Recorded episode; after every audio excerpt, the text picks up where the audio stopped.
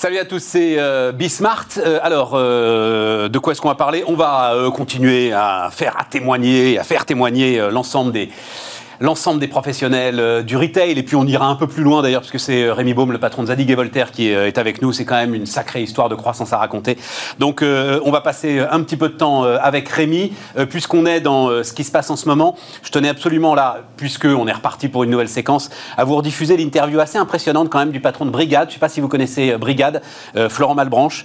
Brigade, c'est l'application au service de ce qu'on appelle les extras, l'ensemble des indépendants, mais sur une journée de l'hôtel Café Restauration. Vous imaginez bien l'année qu'il a passée. Euh, il, la, raconte justement euh, cette année, comment lui-même d'ailleurs, euh, au cœur de son application, a essayé de se mettre en quatre pour essayer d'aider au maximum ceux qui vivaient depuis de nombreuses années sur cette application. Donc on va raconter ça. Un peu de logistique, logistique plus po- poisson d'avril, et puis on terminera avec le monde de l'optique. Voilà, panel assez large. C'est parti, c'est Bismart. On démarre donc avec Rémi Baume, le patron de Zadig et Voltaire. Bonjour, Bonjour, euh, Rémi. Euh, donc on va, euh, on va raconter ensemble. Alors euh, on va raconter l'ensemble de tes projets de croissance d'une marque qui se situe où? J'avais envie de démarrer là. C'est- du luxe, c'est pas du luxe? C'est où Zadig et Voltaire en fait? Zadig et Voltaire, c'est une marque de designers contemporains euh, qui essaie de promouvoir une approche de la mode qui est le luxe sans effort. Donc il y a, pour nous, le luxe, c'est la qualité des produits. Euh, sans effort, c'est une approche plus facile, plus bienveillante, plus communautaire et non pas élitiste euh, de, de la mode. Et designer, parce qu'effectivement, on, a 25 ans, enfin l'année prochaine, la marque a 25 ans, donc euh, on n'est pas une marque patrimoniale au sens où on a un siècle de patrimoine à faire vivre, mais en revanche, on est designer parce qu'on a un point de vue stylistique que depuis 25 ans, on fait, on fait vivre. Et donc c'est ce côté euh, design. Designer. Voilà. Designer. Et ça, ça existe sur euh, le textile, sur l'habillement, sur la mode. Ouais, bien Ce sûr. terme de designer Absolument. qui, c'est- se sit- qui situe quoi? Quelque part donc entre les grandes marques. Dont je comprends bien quand tu dis, c'est intéressant, c'est quoi Le luxe sans effort, c'est ça, hein, Ouais, euh, Rémi? c'est ça. Dont, dont je comprends bien que tu estimes qu'elles en font trop? Non, c'est plutôt que quand on regarde les collections Zadig et Voltaire, c'est souvent moins formel. C'est on, on- on mélange. Il y a une allure Zadig et Voltaire. On mélange des opposés. On va prendre du cachemire avec euh, des bottes cloutées. On va prendre une robe de dentelle Mais ça, avec le du luxe cuir le fait. froissé. Enfin, le peu que j'en connais, le luxe le fait. Chacun fait son allure, mais Ouais. l'allure de Zadig et Voltaire, c'est celle-là, et donc c'est ce côté sans effort. D'ailleurs, c'est pour ça que pendant la crise, où ce qui était peut-être un peu anxiogène, on a, on a vraiment euh, fonctionné très très bien parce que euh, il y avait un côté protection, euh, réassurance de notre silhouette et de notre style.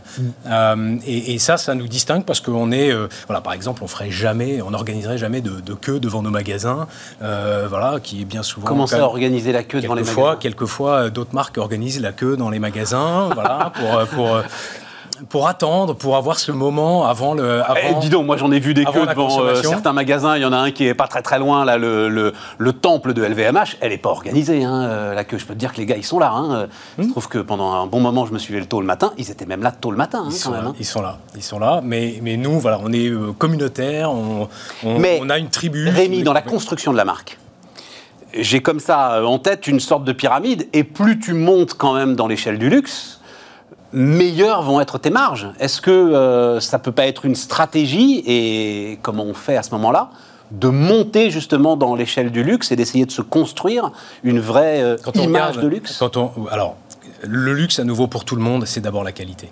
Après, ça a été les services, et maintenant, ça va être l'entertainment. On appelle ça souvent l'expérience, mais finalement, c'est le, fun et la vie qu'on peut avoir euh, à travers le, propos que propose une marque. Et d'ailleurs, on, le voit beaucoup en ce moment avec tous les réseaux sociaux. Le- les, les marques proposent un entertainment. Avant, le- Mais c'est le la définition, c'était le, c'était contraire de luxe euh, entertainment. Attends, je, je- je- Ouais, vraiment, hein, euh, euh, je te pose la question. Et pour moi, le luxe, justement, il est au-dessus de l'entertainment. Il est inaccessible. Il a enfin Il est- quelque chose de magique. Il y a un côté distancié, il y a un petit côté élitiste, euh, mais si tu regardes ce qui se passe en Chine, euh, c'est très très clair qu'ils veulent, ils veulent de l'interaction, ils veulent du live, le fameux live shopping, ils veulent, ils veulent ce direct, et, et, et toutes les Même marques- Gucci, quoi. Gucci doit se mettre au live shopping. Bien sûr, ils le font. Et ils le font. Ils le font. Alors c'est compliqué parce que le live, à un moment donné, il peut se passer plein de choses. Euh, et on n'est pas en maîtrise euh, oui. totale, bien sûr. Euh, mais, Or, le luxe, c'est un bon ça, terme. Ça, c'est une maîtrise totale. Voilà, pas mal, le luxe, c'est une maîtrise totale. Mais l'avantage, c'est qu'à un moment donné, on rebascule dans, dans de la créativité. les méthodes du luxe étaient assez allez, standardisées ces dix dernières années.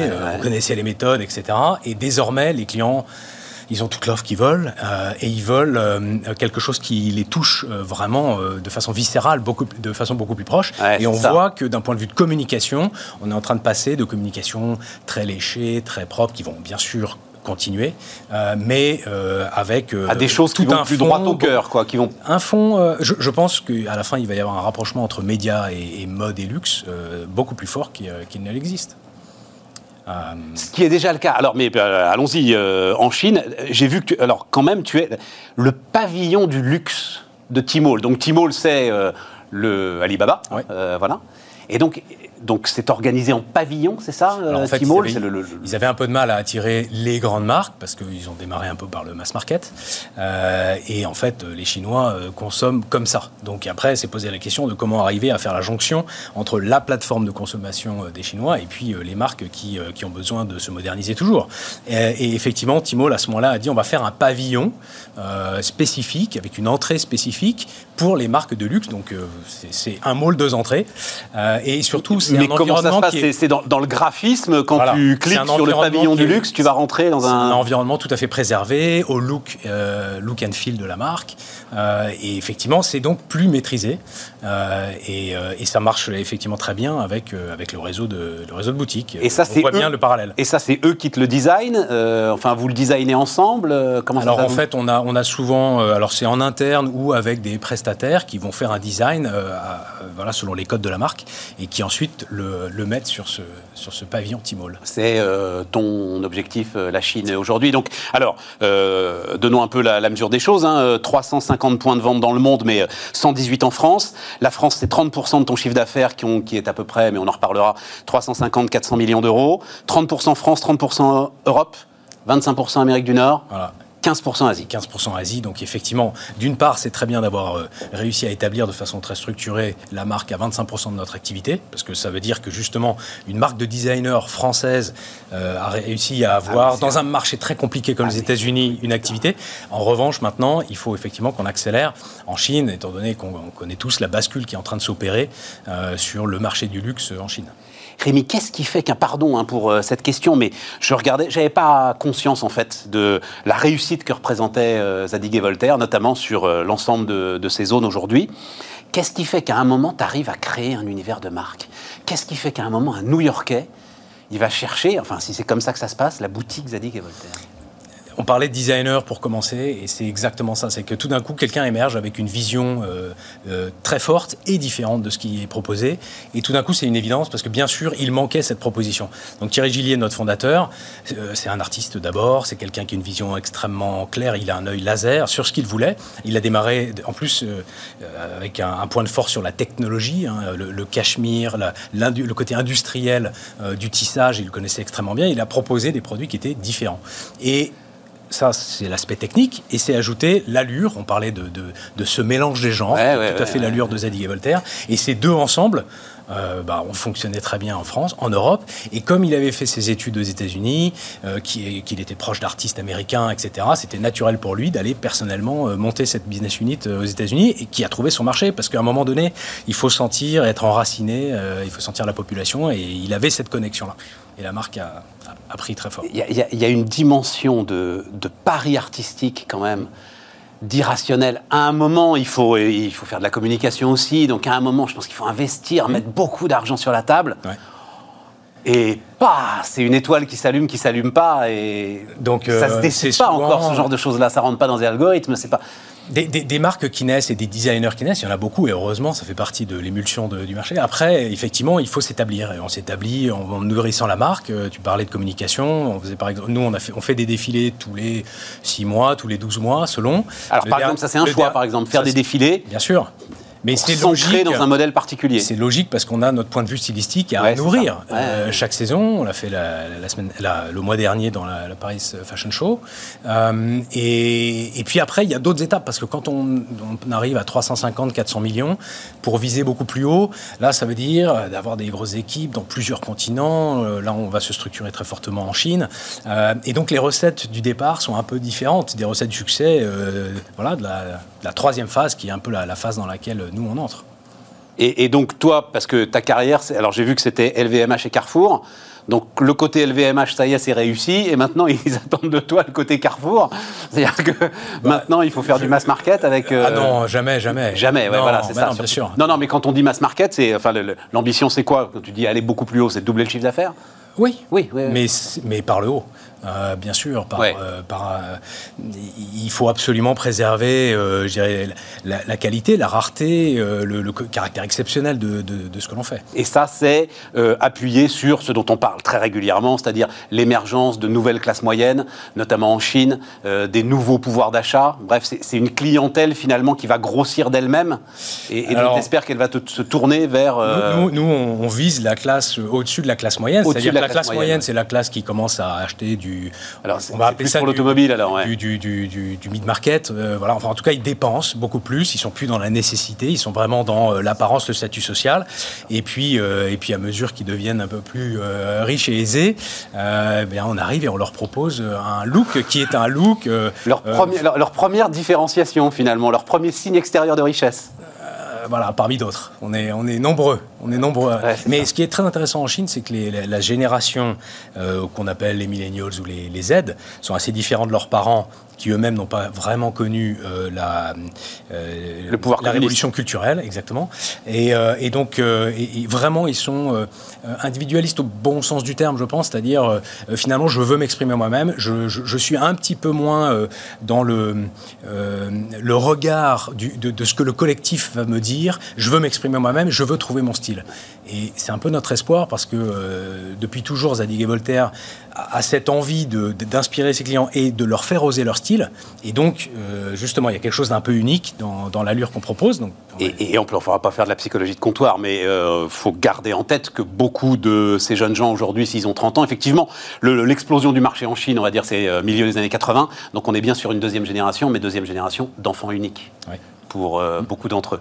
Donc ça aussi, j'imagine, sont des comportements qui sont des Au début des années 2000, le marché du luxe, c'était euh, quelques pourcents du marché mondial. Maintenant, c'est 30-35%, et dans 10 ans, c'est 50%. Et c'est forcément des Chinois qui développent Zadig et Voltaire en Chine ça, Alors non, euh, un, enfin, pour nous, c'est un mix, parce que, bien sûr, il faut... Parce qu'il y a l'identité de la marque? En fait, on on est, aujourd'hui petit en Chine, on a 15 boutiques, donc c'est pas énorme. Euh, et donc, euh, il faut être raisonnable, il faut qu'on apprenne. Euh, et donc, dans cet apprentissage, dans le fait de test and learn, de se parler, d'essayer, etc. Il faut vraiment, vraiment bien se comprendre. Donc, euh, on a à la tête de, notre entité en Chine un Français euh, qui a toujours vécu là-bas. Donc, on est sûr de bien se comprendre. En revanche, après, dans l'exécution, il faut effectivement des équipes chinoises parce que c'est un écosystème chinois. Euh, diriger des Chinois, c'est particulier. Donc, bien sûr. Bon, alors, donc, la France, combien de semaines de fermeture sur l'année Là, tu les comptes d'ailleurs Non, j'ai arrêté de les compter. Ah, c'est ça. je les compte en mois maintenant. Donc, ça, fait, ça va faire bientôt 4,5. 4,5 bah oui, de mars, euh, avril, novembre, euh, puis encore mars, maintenant avril. Euh, bon, il faut, on fait ce qu'il faut faire. Maintenant, en tant que dirigeant, on voit bien le coût que ça a. je dois admettre qu'en Europe et particulièrement en France, toute la partie euh, prise en charge de, des, salaires, ça a été vraiment remarquablement bien fait. Euh, maintenant, le sujet des loyers, euh, vous avez peut-être dû en parler sur ce plateau souvent, mais c'est pas réglé. J'en ai parlé, ouais. Pas, et, pour moi, c'est pas très logique, mais on, on négocie. Mais ça veut dire comment veux-tu que ce soit réglé? Bah, C'est une question d'un peu de macroéconomie. À partir du moment où les marques prennent un PGE, c'est notre cas, ouais. pour payer rubis sur ongle leur loyer et sortir de cette crise avec un prêt qu'elles doivent rembourser, pour moi, c'est totalement illogique. Euh, bah, ça veut dire que l'effort. Alors ils bah, ont essayé de le faire. L'État paye ton loyer euh, d'une certaine manière. Non, parce que le PGE, il va falloir que tu le rembourses. Exactement. Euh, il y a des pays en Scandinavie, c'est un tiers, un tiers, un tiers. Un tiers l'État, un tiers les, Écoute, j'en ai, bailleurs et alors, un tiers les, les marques. J'en ai discuté avec Thierry Melchior, le patron d'Etam, voilà, qui lui dit assez clairement quand même, il y a eu de la part des grandes foncières, par exemple, avec lesquelles on a des relations durables, euh, des gestes conséquents qui ont été faits. Mais euh, quand tu as des, des petits bailleurs, etc., enfin, tu peux pas leur demander de s'asseoir sur un loyer dont eux-mêmes ils ont besoin, euh, Rémi? Un tiers, un tiers, un tiers. Je pense que c'est Ouais, un, fait de guerre. Euh, nous, un on tiers a, à ta a- charge, un tiers à la charge du bailleur, un tiers à la charge de l'État. la, la logique macroéconomique de mettre des milliards dans l'économie sur le dos des marques qui vont bien sûr devoir le rembourser pour payer rubis sur ongle, et là je suis excessif en le disant parce qu'on a trouvé pour deux tiers de nos euh, relations euh, avec les propriétaires, on a trouvé des accords. Mais euh, il a fallu vraiment vraiment négocier parce que c'était pas monté de cette manière-là. Ouais. Alors on va, on va finalement y arriver, mais voilà, c'est beaucoup d'efforts. Bon, et, et ça a permis une accélération du, du e-commerce et de la vente en ligne pour Zadig et Voltaire? Absolument. Alors, à la fois parce qu'on était prêt en digital, à la fois parce que je pense qu'il y avait un, un- un- En fait- une convergence entre, entre nos produits et puis le moment. Euh, je Alors, mais tu étais, même plus que prêt, c'est ça? C'est-à-dire que tu sortais. Toi, tu, euh, tu es à la tête de Zadig et Voltaire depuis. euh, Un an. depuis, voilà, C'est depuis pas un moi an. qui l'ai fait. Oui, voilà, t'es arrivé dedans. C'est clair. Mais pour le coup, l'ensemble de l'outil. euh, L'ensemble en fait, de l'outil venait d'être modernisé, quoi. Exactement. Non, mais enfin non, plus que ça. Là, euh, le- depuis dix ans, le digital est déjà au sein de la, au sein de l'entreprise. Donc euh, en fait, il y y a- il y a une expertise qui est, qui est là et qui est, qui est forte. On faisait avant le Covid déjà 20% de notre activité sur le digital. Donc en fait, on était parmi les best in class, on va dire. Euh, ensuite, il y a eu la demande client au moment de- du Ouais. Covid, donc ça, ça a boosté un peu les choses. Euh, D'un point de vue de, de- de les, toutes les ramifications omnicanales, donc le rapprochement entre le digital et les magasins, c'était déjà en place. Donc on a pu vraiment accélérer. Et en mars-avril dernier, on était sur des rythmes de x3, x4 euh, sur notre activité digitale. Ça compensait pas la fermeture des boutiques, mais ça mettait, euh, voilà, ça mettait un peu de plaisir dans, cette période en se disant, bon, en fait, euh, nos produits sont, scrutés, ils sont désirés et, les, gens euh, consomment. Et puis, ils sont désirés par des gens qui ont les moyens de consommer et qui ne peuvent pas consommer ailleurs. C'est très, très bon pour toi, ça, quand même, cette histoire d'épargne forcée, là. Parce que ce sont tes clients, euh, globalement, qui, dans les euh, deux déciles supérieurs, qui aujourd'hui peuvent Ouais, pas partir en doute. vacances, peuvent pas aller au resto, etc. et tout, ils vont aller dépenser un bout chez. Bah, euh, pour l'instant, pour peut-être. Pour l'instant, c'est épargné. pour l'instant, les C'est ça. 200 milliards, ils sont épargnés. Les 200 milliards, ils sont épargnés. Comment est-ce qu'on débarque dans une boîte Enfin, au bout de trois mois, donc c'était fermé. Euh, au bout de deux mois, euh, c'était fermé. Bon, euh, j'avais beaucoup de chance, c'est que l'équipe était, très bonne, donc euh, j'ai pu m'appuyer tout de suite sur Ouais, des mais gens qui par exemple, savaient. toutes les visites magasins, tout ça, enfin, le- le- l'ensemble de la tournée que tu aurais Ouais, alors pu faire, Non. pas j'ai- donc j'ai pas pu faire Ouais, effectivement l'arrivée normale de, et en particulier d'aller un peu partout très vite. Mais en revanche, c'est regardant les choses différemment, c'est en fait c'est une chance presque, euh, si je peux dire comme ça, parce que c'est un facteur accélérateur. Tout d'un coup, il faut connaître absolument tous les détails.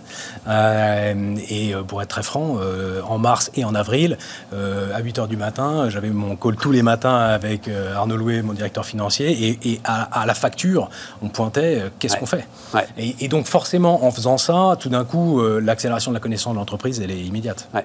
Donc c'était Oui, oui, et c'était compliqué, mais Et, et puis, il y a- y, cette fameuse question qui euh, divise d'ailleurs les directeurs financiers, qui est très intéressante, l'histoire du budget zéro. C'est-à-dire que euh, euh, vraiment, l'entreprise, si, si vraiment je, je- j'essaye d'enlever euh, toutes Ouais. les sources de pertes, Ouais. je suis à combien, de combien vraiment j'ai besoin. Donc cet exercice-là, en fait, il est peut-être salutaire.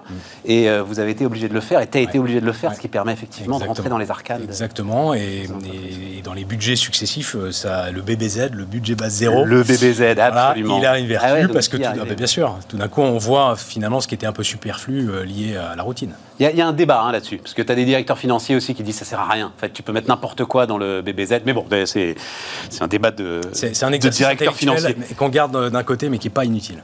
D'accord. Toi, tu dis c'est Il faut, il faut avoir les deux. surtout quand tu débarques à la tête de la boîte. Ouais. Ben, on le voit, on le voit par la force des choses. Tout ce qui arrive, tout ce qui nous arrive était présent. C'est une accélération des phénomènes? C'est euh, oui, c'est pas en, phase de conclusion. C'est pas le monde d'après, c'est le monde de demain, absolument. C'est-à-dire que en fait tout ce qui était en gestation s'accélère. Bon, le digital, on en a parlé, la créativité, le besoin de créativité, on en a parlé. Oui, y a, euh, nous, nous euh, en fait, assez vite en, mars-avril dernier, une fois que les urgences étaient vraiment gérées, on s'est mis vraiment encore plus à l'offensive. Par exemple, tout notre travail sur le pipeline d'innovation, le pipeline produit, on l'a encore plus accéléré ça. par rapport à ce qu'on avait. L'expansion réseau, on s'est dit, ben, en fait, on a un plan 5 ans, mais en fait, les opportunités arrivent maintenant. Donc, nos trois premières années du plan 5 ans, il faut qu'on les effectue en 18 mois. Et en fait, on est euh, beaucoup plus à se dire, euh, voilà, sortons plus fort qu'on ne sera rentré dans la crise. Des stocks pour la reprise Réponse courte. Tu, elle va être comme ça une fois qu'on aura le feu vert, une fois que ce sera parti À l'été dernier, j'étais agnostique. Je crois que là, effectivement, les gens n'en peuvent plus. On n'en peut plus. Et donc, euh, il y aura un gros pic de consommation. Rémi Baume, le PDG de Zadig et Voltaire, était notre invité sur Bismart.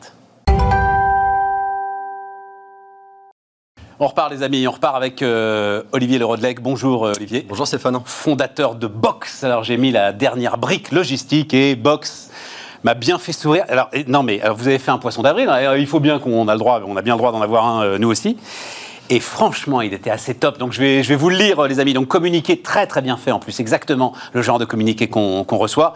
À partir du 1er mai 2021, les points relais seront autorisés à ne pas remettre les colis si leur destinataire ne justifie pas d'un achat d'au moins 10 euros effectué dans un commerce de proximité. Vous avez apprécié le clin d'ailleurs. Formidable idée, mais j'y ai cru. Je dis, ah, mais. Et vraiment, j'ai vu le truc, j'ai dit, ah, mais tiens, j'étais passé au travers. T'as même la petite phrase de Bruno Le Maire qui va bien, tu vois. Ministre de l'économie, nous espérons que les petits commerces pourront profiter de cette mesure pour mettre en place leurs propres solutions. Nous allons changer l'environnement, etc. Machin. J'espère que nous en voudra pas trop. Vive la République, vive la France. Non, non, non, non, parce que c'est ultra crédible.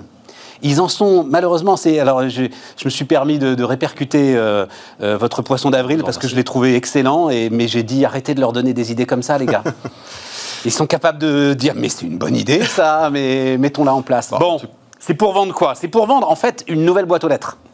Alors, exactement, en tout cas un nouveau service. C'est-à-dire que, euh, comme vous le savez peut-être, en 2020, il y a eu un milliard de colis qui ont été, euh, qui ont été livrés en France qui est évidemment un, trend qui est sous-tendu en fait par la croissance du e-commerce. Mais oui. Et le problème, c'est qu'aujourd'hui, on reçoit tous notre courrier, mais on peut plus recevoir nos colis. Ce qu'il faut savoir, c'est que 80% des gens, ce qu'ils souhaitent, c'est recevoir leurs colis chez eux. Et pourtant, chaque semaine, il y a un million de colis qui ne trouvent pas leur destinataire. Sur un milliard ah, ah, Non, un million chaque semaine. Chaque semaine, oui. Donc 50 millions de colis, quoi. Exactement, oui.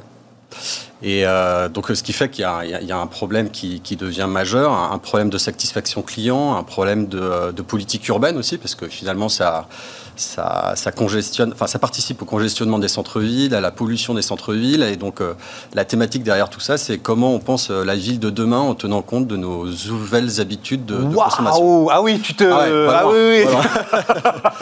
Mais pour en revenir ah, C'est vraiment vive la République, vive la France, là. C'est la, ville de demain. On va la voir, on va la voir, euh, ton, enfin, votre, votre, votre invention. C'est une boîte à lettres connectée, euh, globalement. Bon. C'est une boîte à lettres connectée qu'on met dans les parties communes des immeubles ou devant les maisons et qui permet d'assurer de, manière sécurisée en fait, la réception des colis pour tous c'est alors euh, ça va un tout petit peu plus loin quand même parce que euh, à l'intérieur vous avez réfléchi à deux trois éléments qui sont quand même intéressants. Alors notamment au fait qu'elle soit autonome en énergie. Effectivement. Alors, notamment pour l'habitat collectif, ce qu'on a voulu concevoir, c'est une solution qui tienne compte des contraintes de notre habitat et euh, qui sont de plusieurs ordres. Euh, la première, c'est qu'on a des, parties communes qui sont relativement étroites, donc il faut réussir à, concevoir une consigne qui soit la plus ergonomique possible. Ensuite, euh, notamment dans l'habitat existant, un des freins à l'adoption, ça serait le, fait de réaliser des travaux.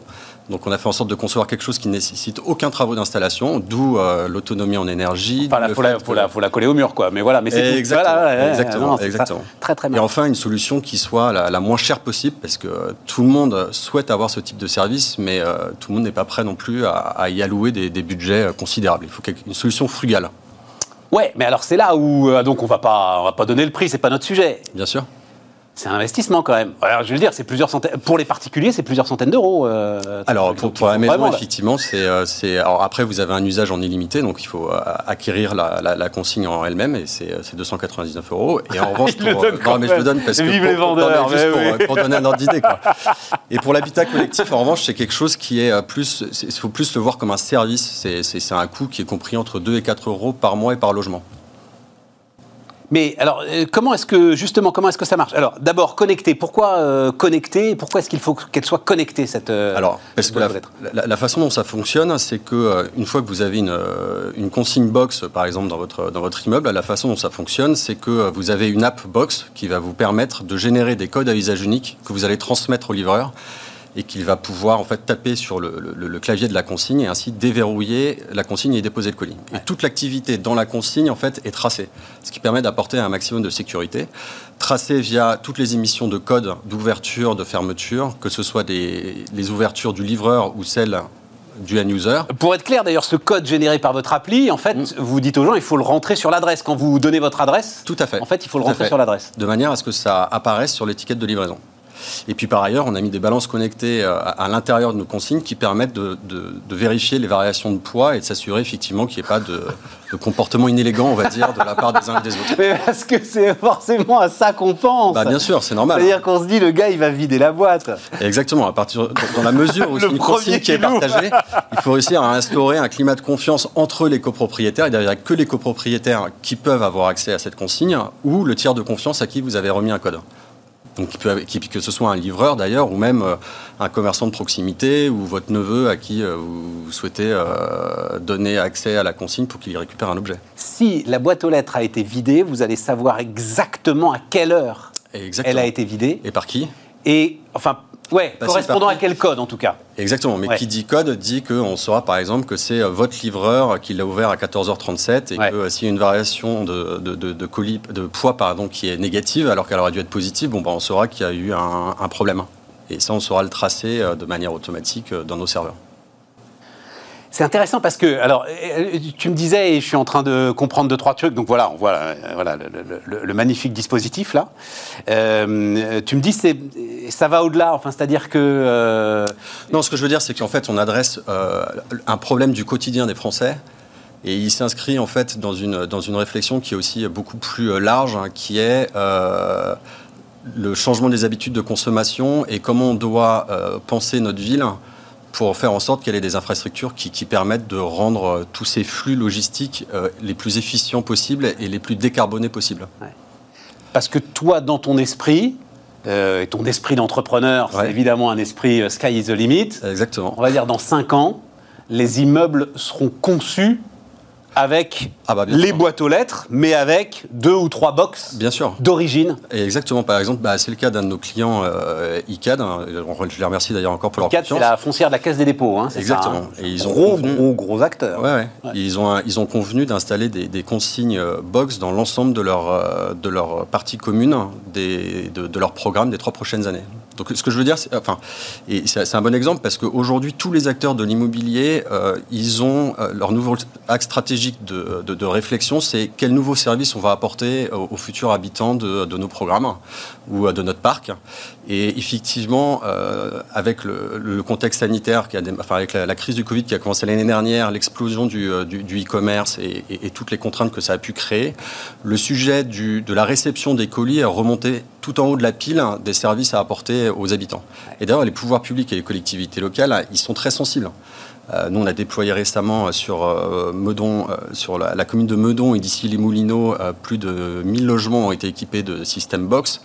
Et en fait, on a eu un vrai sponsorship aussi des maires de, Meudon ou d'ici les Moulineaux pour inciter leurs bailleurs à déployer ce type de, solutions, d'infrastructures qui, qui, permettront effectivement voilà, de, décarboner les, les centres-villes, de fluidifier les centres-villes, d'apporter une réponse concrète euh, non, c'est super intéressant. Alors en plus, le maire d'ici les Moulineaux, il est, enfin bon, dès que c'est nouveau, il aime quoi. Voilà, il a, il a un certain nombre de défauts, mais là, il faut bien lui donner ce crédit.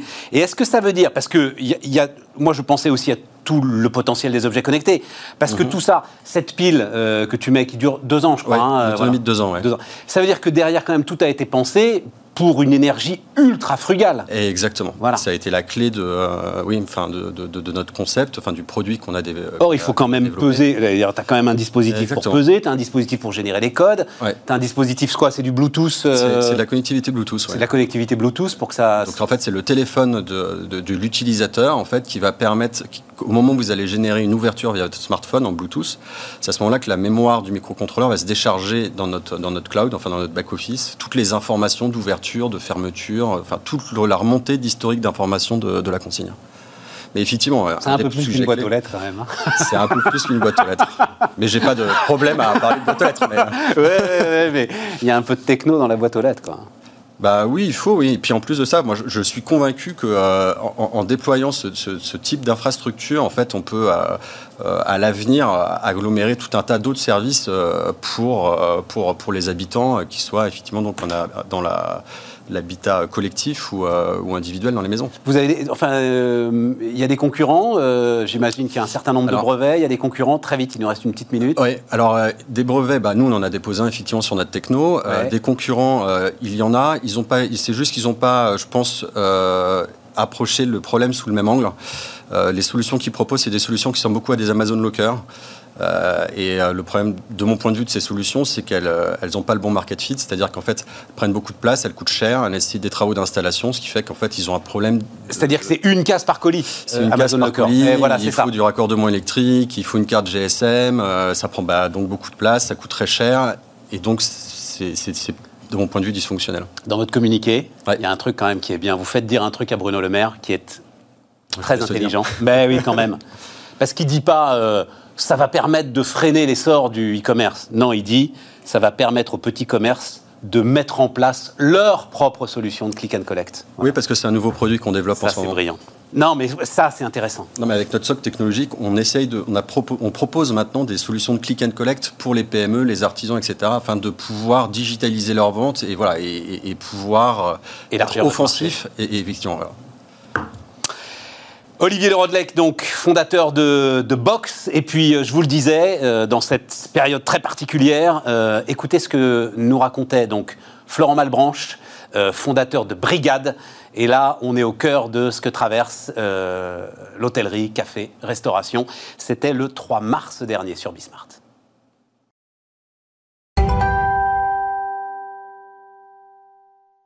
On repart les amis. Alors comme je vous le disais, on va radicalement changer d'ambiance là pour le coup. euh. Salut euh, Florent, Florent Malbranche donc avec nous, PDG, cofondateur de Brigade.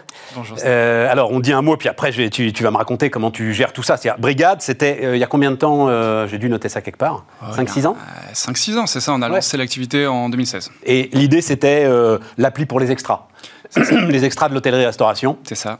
Euh, l'appli super pratique qui s'occupait de tout, qui euh, donnait d'ailleurs une forme d'indépendance, de garantie, euh, notamment de garantie juridique, de sécurité, etc. Tu faisais tout hein, pour, pour les extras. Exactement. Sur des missions de 24-48 heures, euh, parfois euh, plus courts. Et donc là, bim, tout s'est arrêté.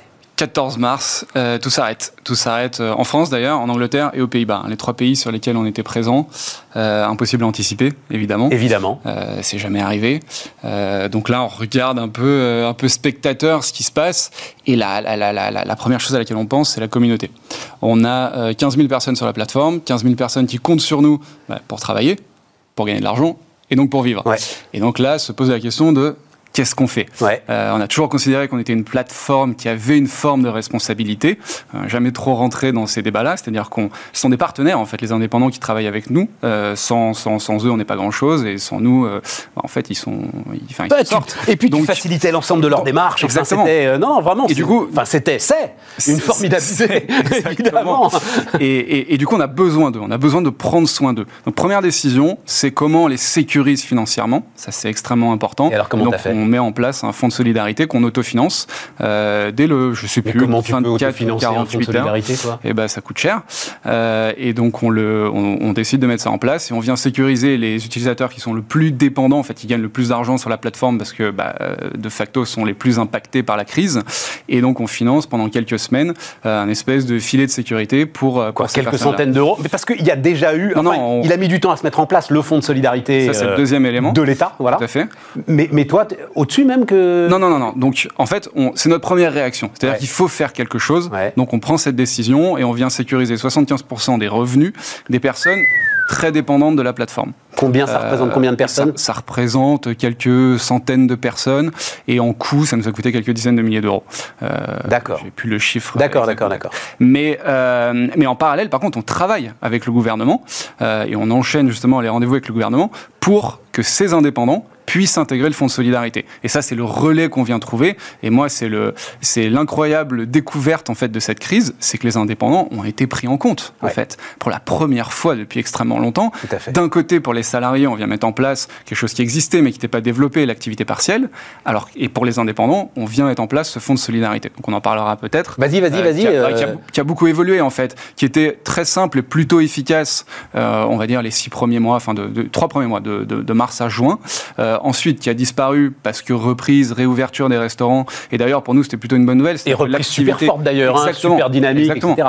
Pour nous, excellente nouvelle. Et d'ailleurs, c'est ce qui fait qu'on a hyper confiance en l'avenir. C'est que euh, l'activité repart instantanément sur la plateforme. L'émission retombe partout en France, pareil en Angleterre. Mais alors donc, quand ça a refermé là en novembre, euh, ah bah, fonds de solidarité différent alors et donc, exactement, fonds de solidarité différent à ce moment-là. Alors pas différent tant dans les montants et les conditions d'accès, mais beaucoup plus contrôlé. Euh, il y a sûrement eu des, fraudes et des abus, ça on l'entend, mais la conséquence première, sans rentrer dans le détail, c'est que les délais s'allongent en fait. Et aujourd'hui, il y a des milliers d'indépendants euh, qui attendent un mois, deux mois, trois mois euh, pour toucher, bah, pour toucher les aides. C'est quoi les, C'est 1500 euros, c'est ça 1500, 1500 euros maximum. Hein. À condition d'avoir perdu au moins 50% de, de, son chiffre d'affaires. Mais ça, ça veut dire qu'il faut que tu aies quand même déjà une année d'activité, c'est-à-dire il faut que tu aies un bilan à présenter pour avoir les 1500 euros Pas, forcément, non. il, y a, plusieurs, il y a plusieurs façons de comparer son chiffre d'affaires. Euh. Et, et, là aussi, tu leur as apporté une aide, c'est-à-dire euh, brigade du conseil.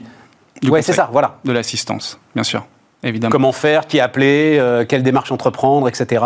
Tout, tout à fait. Et, mais peut-être qu'on peut souligner, et qui est probablement le plus important, c'est qu'en fait, bon, c'est bien les aides, mais il faut leur retrouver du travail. C'est ça notre rôle en tant que plateforme. Euh, nous, ce qu'on veut, c'est apporter des missions sur la plateforme. Et ça, c'est le deuxième. Euh, évidemment, on les a aidés. Évidemment, on a fait tout ce qu'on pouvait pour qu'ils aient accès euh, à ce fonds de solidarité. On s'est aussi appuyé d'ailleurs sur certaines organisations syndicales. J'en profite pour souligner le travail exceptionnel qui est fait par Indépendant.co, qui est fait par Union, qui viennent justement en soutien de ces indépendants-là et qui peuvent les assister. D'ailleurs, je passe le message, qui peuvent les assister en cas de situation un petit peu compliquée. Très intéressant. Absolument. Ça, c'est ça, ça c'est un travail euh, magnifique qui est réalisé et qu'il faut, euh, qu'il faut souligner. Nous, en parallèle, en fait, faut trouver des missions. Et c'est là, d'ailleurs, où euh, je suis extrêmement fier des 12 mois qui viennent de, de, passer. C'est qu'on a réussi à passer, depuis le début, je dis, Brigade, c'est une start-up dans les RH. C'est pas quelque chose dans l'hôtellerie-restauration. L'hôtellerie-restauration, c'est le premier pan, euh, première industrie à laquelle on s'attaque. On a déjà eu la discussion, on a parlé plein de fois. J'ai vraiment à, cœur que les gens comprennent ça. Et en fait, ça nous a donné l'opportunité de ça. Qu'est-ce qui s'est passé au début de la crise, en fait? Les EHPAD, les cliniques, les maisons de retraite, mais les gens voulaient plus trop aller travailler, en fait. Et donc, ils avaient besoin. En fait, tous, tous, ces établissements sont plus ou moins des, gros hôtels, en fait, médicalisés. Et, et de la restauration. Et de la restauration. Tout à fait. Exactement. Et donc c'est là, en fait, où nous, on a eu le plus d'impact et le plus de valeur ajoutée, c'est qu'on est passé de zéro mission sur ce secteur à plusieurs milliers par mois en quelques mois. Avec, avec une formation particulière, alors j'ai appris ça Exactement. Il faut une formation particulière pour aller bosser en EHPAD. Il faut hein, savoir travailler dans un, dans un milieu médicalisé. Voilà. Ce qu'on sert dans un EHPAD est forcément un petit peu différent de ce qu'on peut servir au restaurant. Et donc, c'est là où on a eu le plus de valeur ajoutée, en fait. C'est offrir cette formation. Enfin, offrir euh, financièrement, c'est pas le point, en fait. C'est prendre le temps de l'organiser en ligne, évidemment, euh, et faire en sorte que toutes les personnes. C'est-à-dire qu'elle n'existait pas la formation si, la montée... elle, existait, elle existait, mais il fallait la rendre euh, accessible. Donc on s'est appuyé sur des partenaires pour le faire, et donc on a pu former comme ça des centaines de cuisiniers, de chefs aux contraintes du milieu, on va dire euh, médical ou médico-social, et qui aujourd'hui réalisent des missions dans tous ces établissements. Et ça, c'est absolument les, équipes chez Brigade ont été incroyables là-dessus. C'est génial, quand même. Bien sûr. Hein. Plusieurs milliers de personnes, tu dis Plusieurs milliers de personnes, bien sûr. Ouais. Et alors maintenant, est-ce que tu n'es pas quand même, parce que tu dis je suis très optimiste, parce que dès que ça va rouvrir, ça repart? Il y a une phase de relance, évidemment. mais il n'y a pas un certain nombre de tes gars qui euh, se disent Oula, plus jamais ça, moi je change de métier. Ou plus jamais ça, moi indépendant. Waouh, c'est terrible, euh, je veux rentrer dans une boîte. Indépendant, non. Il euh, n'y a, pas de, y a pas de sujet là-dessus. Personne ne l'a remonté. Bah non, parce qu'ils ont été reconnus une fois de plus, en fait. Euh, et donc ça a été difficile. Non, mais ça a été difficile. Mais on a vu, en fait, les, les, les, les opportunités sont quand même multipliées. Oui, il y en a qui sont allés vers d'autres secteurs. Et d'ailleurs, quand on leur demande, on arrive à un chiffre d'à peu près 30% qui se pose la question de est-ce que j'ai vraiment envie de continuer dans l'hôtellerie-restauration C'est normal, on est au plus dur de la crise. En fait, quand on pose la question maintenant, c'est dur d'être optimiste mais on va pas rester comme ça. En fait, le, le, le monde, c'est pas un univers de rues euh, fermées avec des terrasses empilées. Je n'en peux plus de, de, voir cette photo de chaises oh, empilées. Mon Dieu, mais, mais nous et, aussi, quoi. Et, et, et, donc ça va revenir, c'est évident. D'ailleurs, on le voit en Italie, ça revient en Angleterre, parce que nous, on, en fait, euh, j'entendais juste avant, on parlait de regarder l'international. Ouais. C'est extrêmement important, euh, surtout dans une crise comme. Ouais. Nous, on a donc on a on a notre équipe euh, en Angleterre qui est prête aussi. Ben, on voit que les deadlines en Angleterre commencent à être un petit peu affinés. En France, c'est vrai qu'on est toujours dans le flou. Je leur jette pas la pierre, c'est extrêmement compliqué comme situation, mais on sait que ça va réouvrir en fait. Donc c'est donc c'est. Et, comment est-ce que tu entretiens? Parce que alors ça, certains de tes gars, alors oui il y a eu l'été, mais on va dire certains de tes gars ne bossent plus depuis quoi six mois? Comment tu, enfin, tu t'entretiens une communauté, t'envoies des messages, t'essayes de faire vivre? Comment est-ce que euh, ça se passe dans ces cas-là On fait tout ce qu'on peut, c'est sûr. On organise des événements en ligne, ouais. euh, mais tout le monde sait que ça commence à fatiguer un petit peu ouais, les événements ça, en ligne. Ouais, mais pas plus tard qu'hier, d'ailleurs, on en avait un et c'était formidable. On avait une centaine de personnes connectées, euh, ce qui, ce qui est quand même déjà bien sur, ce, sur cette communauté-là, et qui, je sais pas, on sentait qu'il y, y, a une forme, il y a une forme de, de, de, de de confiance, enfin de, de, on, on s'est installé dans un, j'appelle ça le faux plat là, qui, qui, qui, dure un peu, mais, mais tout le monde voit bien que ça va repartir. Enfin, honnêtement, j'ai très confiance en ce qui va se passer. Et il faut pas oublier, on a des missions qui tombent tous les jours aujourd'hui. C'est-à-dire, tu as des missions important. qui tombent tous les jours En restauration, en santé. Oui, c'est ça, mais en santé, parce que tout le reste est. Ah bah bien sûr. Oui, voilà, mais bon, ça, ça fait quand même travailler plusieurs centaines de personnes tous les jours. Quelle, quelle, quelle, leçon tu vas tirer euh, Alors, d'abord, j'imagine euh, quand même. Ah, tiens, c'était une phrase, ça, une des, un des premiers trucs que j'avais appris, c'est. Euh, alors. ta trésorerie est plus importante que ta mère. TTPTM, je crois c'était quelque chose comme ça. Phrase de start-upper. Ta trésorerie est plus importante que ta mère. Hein ah, J'espère qu'elle va pas regarder. Sinon, tu comprends le, truc, quoi. Oui, c'est extrêmement important. Et évidemment, il faut avoir un œil rivé dessus en permanence. Parce que toi aussi, ton chiffre d'affaires, il s'est effondré quand même. Ah bah oui. Euh, enfin, effondré, non, d'ailleurs. Je dis oui, euh, c'est pas vrai. Non, grâce on au a... système de santé. Exactement. Ouais. En fait, on a fait moins 20% par rapport à l'année d'avant. Enfin, 2020 euh, comparé à 2019. C'est correct pour une, année où l'ensemble de nos, de nos clients sont fermés pendant plusieurs mois, c'est plutôt pas si mal. Donc on s'en sort, en fait, on s'en sort plutôt bien. La croissance a pris un coup, ça c'est vrai, euh, mais on revient en fait. Et, et, je reviens sur la, sur la santé. La santé, c'est pas un, c'est pas un pansement qu'on est venu coller. C'est-à-dire que depuis le début, on sait qu'on veut développer cette industrie. On parlait de ma mère à l'instant, elle est, elle est infirmière et donc je, je, je connais bien la santé depuis, euh, de, de, depuis longtemps. Et donc c'est quelque chose que j'ai à cœur de faire. Aujourd'hui, on a un deuxième vertical chez Brigade, qui est celui de la santé. On a plusieurs centaines de soignants euh, qui comptent sur nous pour travailler. Euh, demain, quand la restauration réouvre, en fait, on va deux fois plus vite. Et donc ça, c'est pour moi, c'est, enfin, je, je, suis impatient. Je suis comme un enfant avant Noël. En fait, j'attends que les restaurants réouvrent pour avoir ces deux, euh, ces, ces deux réacteurs. En fait, et, et, et, cette deuxième verticale, elle s'est faite euh, à la force du poignet, dans l'urgence. Elle s'est tu, tu, pensais, mais en fait, ça, tout a été accéléré bah, y a un moment par euh, ce que tu as traversé. Quoi, il voilà. faut y aller. Quoi. Donc, euh, donc, on a hésité. D'ailleurs, on a cherché, on a, on, on, a lancé, on a lancé l'agriculture. À un moment, il y avait les agriculteurs qui disaient on va avoir oui, mal à trouver je me souviens très bien de cette donc histoire. On, oui, voilà, oui. On a lancé ça. C'est encore vrai d'ailleurs, hein, sur le ramassage notamment des fruits. Oui, c'est pas un franc succès. Euh, et puis petit à petit, en fait, via la restauration en santé, euh, les besoins de personnel de soins, en fait, se sont fait. Euh, bah, on les connaissait, mais en tout cas, les gens nous ont dit votre plateforme fonctionne très bien, on a envie de l'utiliser pour le personnel de soins. Et donc, on a regardé si c'était faisable. On a lancé ce test en septembre. Aujourd'hui, ça marche extrêmement bien. On, réembauche aussi chez Brigade, ce qui est, une super nouvelle. Et donc, euh, donc non, très confiant en l'avenir. Et, et puis, cette crise, donc pour parler des leçons, un, dépendre d'une industrie c'est dangereux. Ouais. Euh, deux, c'est mieux. Ouais. Euh, et puis, en fait, ça nous a permis de prendre un petit peu de recul et de prendre du temps, de mieux faire les choses. Euh, on a travaillé sur plein de sujets, qui soient produits, euh, la communauté, on en parlait à l'instant. Euh, ça nous a permis aussi de prendre le temps de devenir une entreprise à mission. Euh, depuis longtemps, je, je, clame notre différence en disant que voilà, moi je veux construire une plateforme qui soit éthique, qui soit responsable, qui soit durable. Je veux trouver un modèle qui tienne, euh, qui tienne dans le temps, qu'on soit une vraie. Je ne dis pas que Brigade est le futur du travail, je dis qu'on est un, un, un morceau du futur du travail. Et euh, donc on a fait ça, on a fait cette euh, conversion en entreprise, euh, en entreprise à mission. Et, euh, et donc voilà, et aujourd'hui on Open est Open Classroom en même temps que toi. il y en a plein, aussi. il y en a plein. Ouais, absolument. mais non, mais parce que vous avez des parcours pour moi qui sont un peu comparables. On a, on a, tellement hâte que ça, que ça reparte et, et on est impatient. Florent Malbranche, PDG, cofondateur de Brigade, notre invité sur Bismart.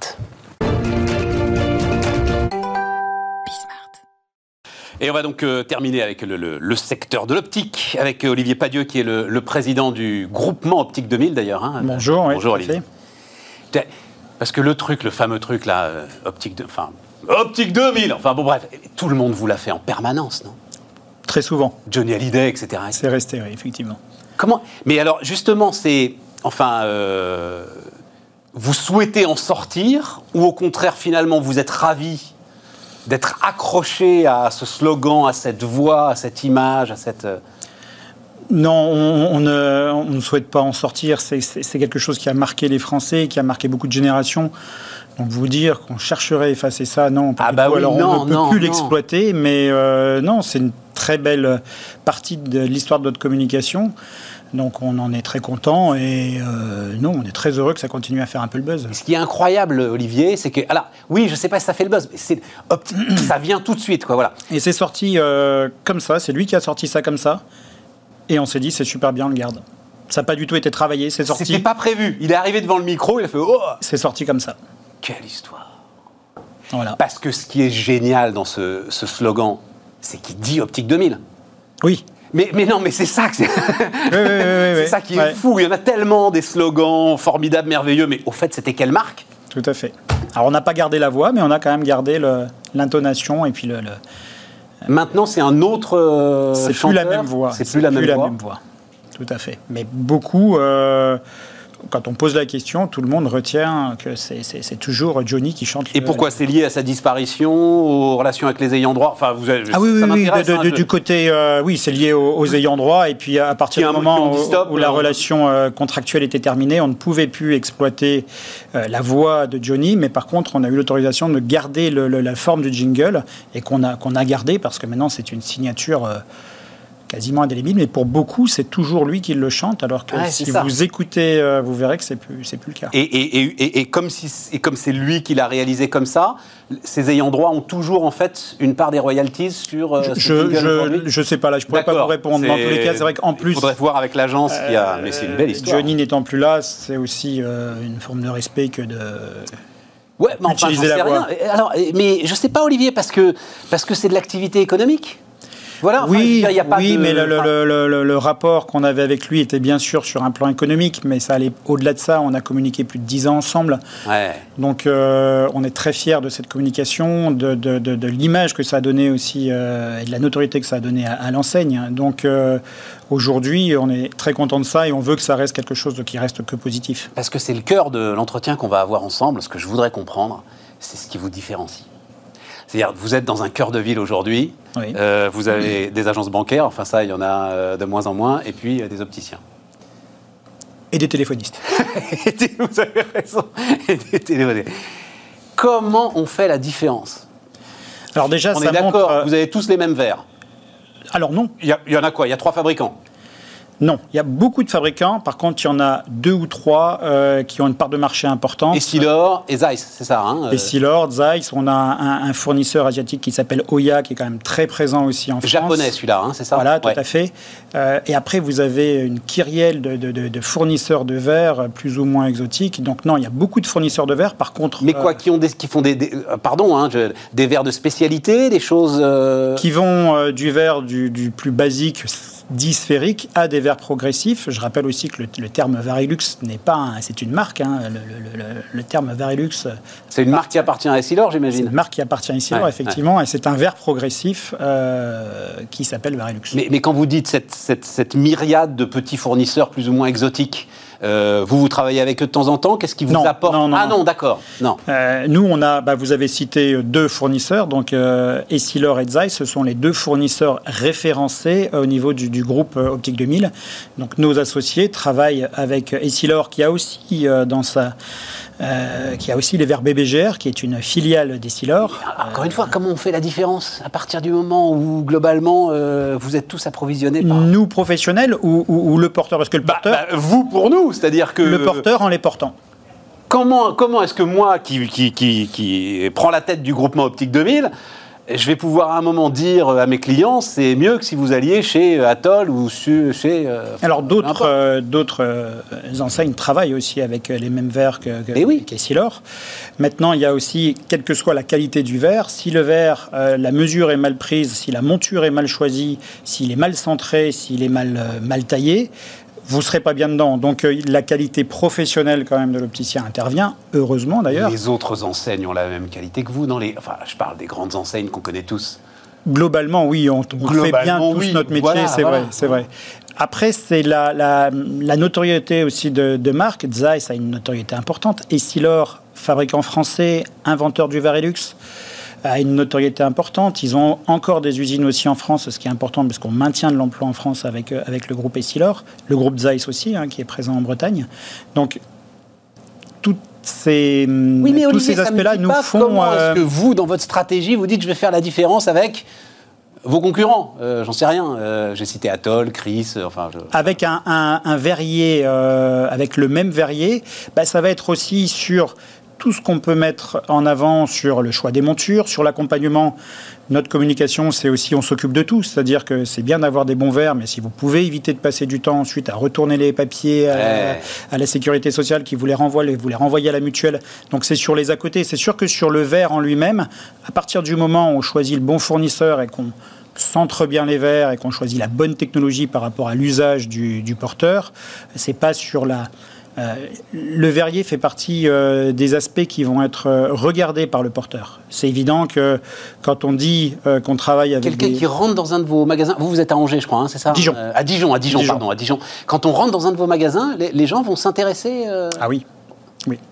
Quelquefois, des porteurs ont une mauvaise expérience avec des verres soit dans lesquels ils n'étaient pas bien sur le plan vision, soit euh, des verres avec lesquels, au bout d'un an, un an et demi, euh, le traitement s'en va, il se raye énormément. D'accord. Il y a la qualité de surfaçage et la qualité de traitement. Donc, et puis, euh, et puis voilà, c'est pour certains porteurs, un verre progressif, c'est un Varilux. bah, mes Varilux, ça va pas. Bah non, ce ne sont pas des Varilux. Ah, et donc j'en veux un, quoi. Et donc je veux Varilux. Et donc je veux Varilux. Euh, je veux Zeiss parce que c'est la référence sur les appareils photo. Sur... Euh, D'autant que, assez souvent, je ne le paye pas. C'est-à-dire qu'il y a, c'est pris en charge par les mutuelles. C'est ça aussi qui est assez particulier alors, dans la relation que vous pouvez avoir avec vos clients. Ça m'intéresse énormément. Hein. Alors, je le paye pas. Genre, je peux choisir d'avoir ou non un reste à charge. C'est-à-dire que selon le remboursement que j'ai avec euh, ma mutuelle, j'ai des catégories de verres possibles une différence aussi, vous me posiez la question pourquoi travailler avec tel ou tel verrier? On sait qu'on travaille en travaillant avec un, verrier. Non, c'était pourquoi moi, porteur, comme vous dites, je vais choisir Optique 2000 plutôt qu'une autre enseigne.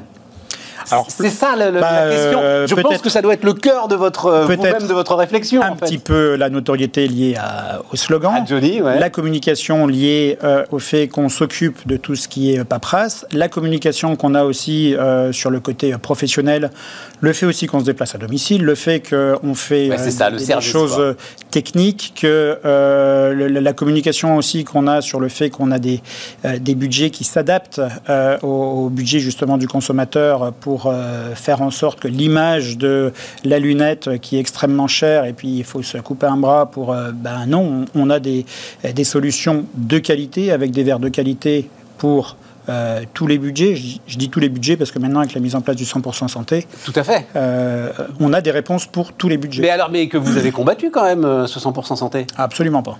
Je dirais même qu'on l'a même pas, euh, on, a participé très activement. La, finalité euh, de la mise en place du 100% santé, faire en sorte que tout le monde puisse accéder à des lunettes de qualité, euh, dès le début, on y était très favorable. Après, il y a eu des discussions, effectivement, avec la direction de la sécurité sociale, et j'y étais, donc je peux le dire, qui ont porté sur jusqu'où on va, qu'est-ce qu'on propose, où, on où, on met le curseur, et jusqu'où c'est acceptable aussi économiquement, parce qu'il y a un moment où il faut aussi regarder l'aspect économique.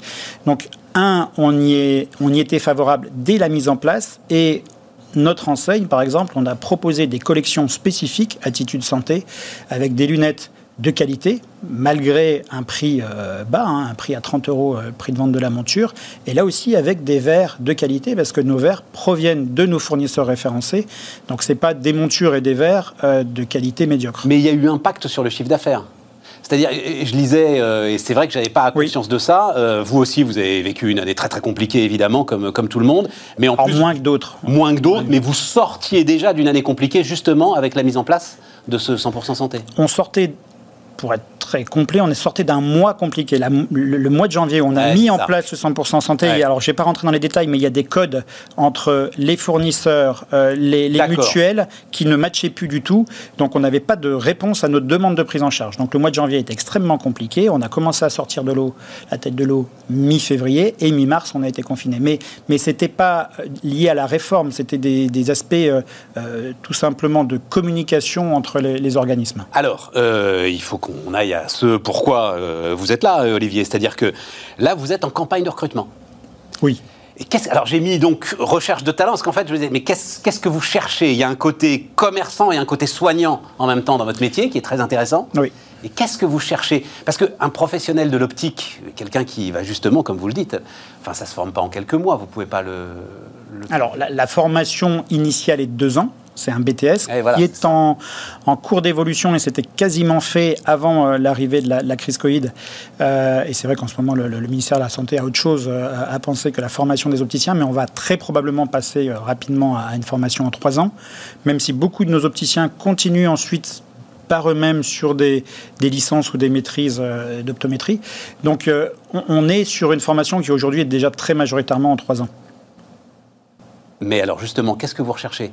C'est-à-dire que la campagne de recrutement maintenant, c'est des gars qui sont déjà formés et qui euh, font un autre métier ou parce que ah non, ce sont alors les deux. On peut avoir des personnes aussi qui euh, s'intéressent à l'optique, qui ont une appétence pour le côté plutôt, on va dire mode, euh, l'aspect de la lunette et qui vont avoir plaisir à conseiller quelqu'un sur un, un choix de monture.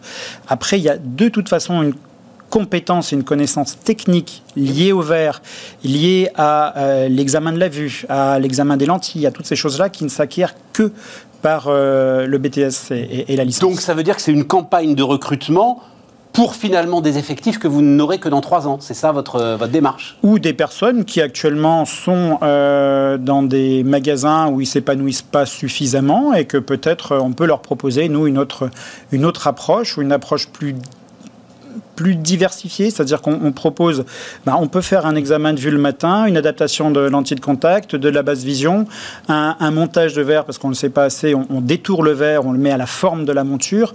Donc cet aspect est professionnel de santé, technique, examen de la vue, euh, adaptation de lentilles de contact, basse vision, et le côté plus euh, commercial, donc euh, je propose un produit, je l'argumente, ça qui rend les choses euh, fait que bah, la journée peut être assez, assez variée. C'est aussi un des aspects intéressants de la, de la, profession.